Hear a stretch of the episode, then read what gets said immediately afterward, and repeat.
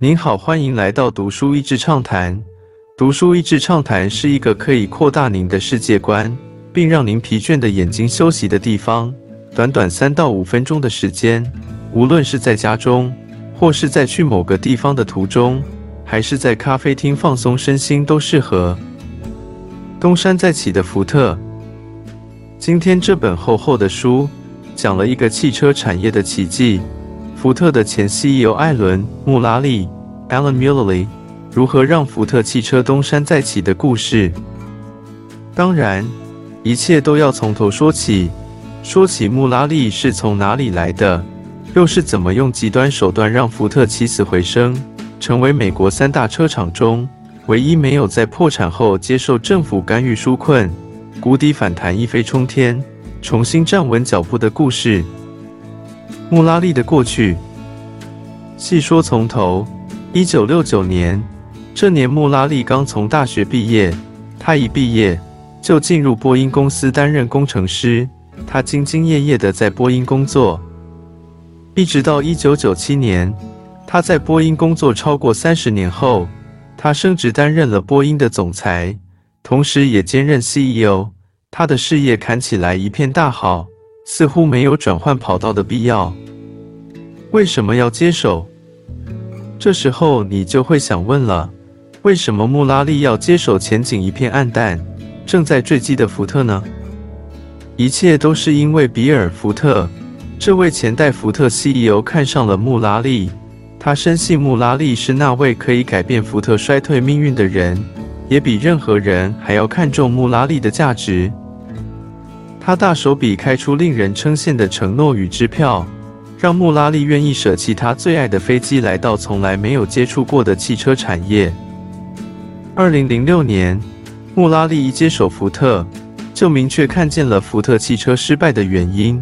他认为问题出在了组织制度不完整，公司愿景和走向不明确。如果他们再不改变，那么福特汽车要走出困境根本就是天方夜谭。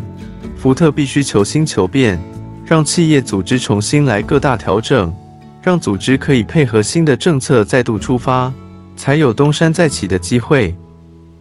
新官上任三把火，烧出了未来。穆拉利此时展现了领导者该有的胆识和无惧的勇气，积极改变组织的内斗与吹捧文化，提升高阶主管能力，举行定期 BPR 斜线 SPR 会议。改为矩阵式架构后，并筹措资金，掌握大量现金。他大刀阔斧的改变带来了正向的变化。福特在几近破产的僵局触底翻身，在谷底站稳了脚步，在穆拉利的带领下重新绽放了光芒。当然，虽然穆拉利一连串的改革的确收到了成效，但我们不能完全将功劳归在他身上。如果没有天时、地利，人和同时一起，福特也不会如此成功的反弹。这包括了天时，趁美国信贷危机与丰田召回危机，分别改善形象与增加销量；地利，三个主要市场，融合欧洲驾驶动能、亚洲对手品质、美国感性诉求；人和，得到原主政者大力信任支持。并愿意让为宫崎发挥，打造梦幻团队。优秀的领导让福特起死回生。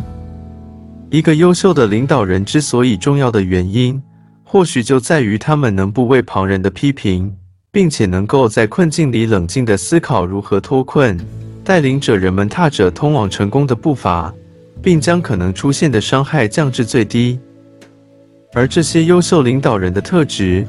都显现在穆拉利的身上，特别是他如何拯救福特汽车的一系列行动中被展现出来。比尔·福特在公司面临困境时，慧眼独具地看上了穆拉利，而穆拉利也没有辜负他的厚望。他们成功的让福特传奇再次以新的面貌呈现在世人面前。今天的内容就到此为止了，十分感谢大家收听《读书益智畅谈》节目。如果对我们的内容感兴趣，欢迎浏览我们的网站 dasheasy 点 net，或是关注我们的粉丝团“读书益智”，也可以分享给您的亲朋好友。欢迎继续关注我们下一期节目，下次见。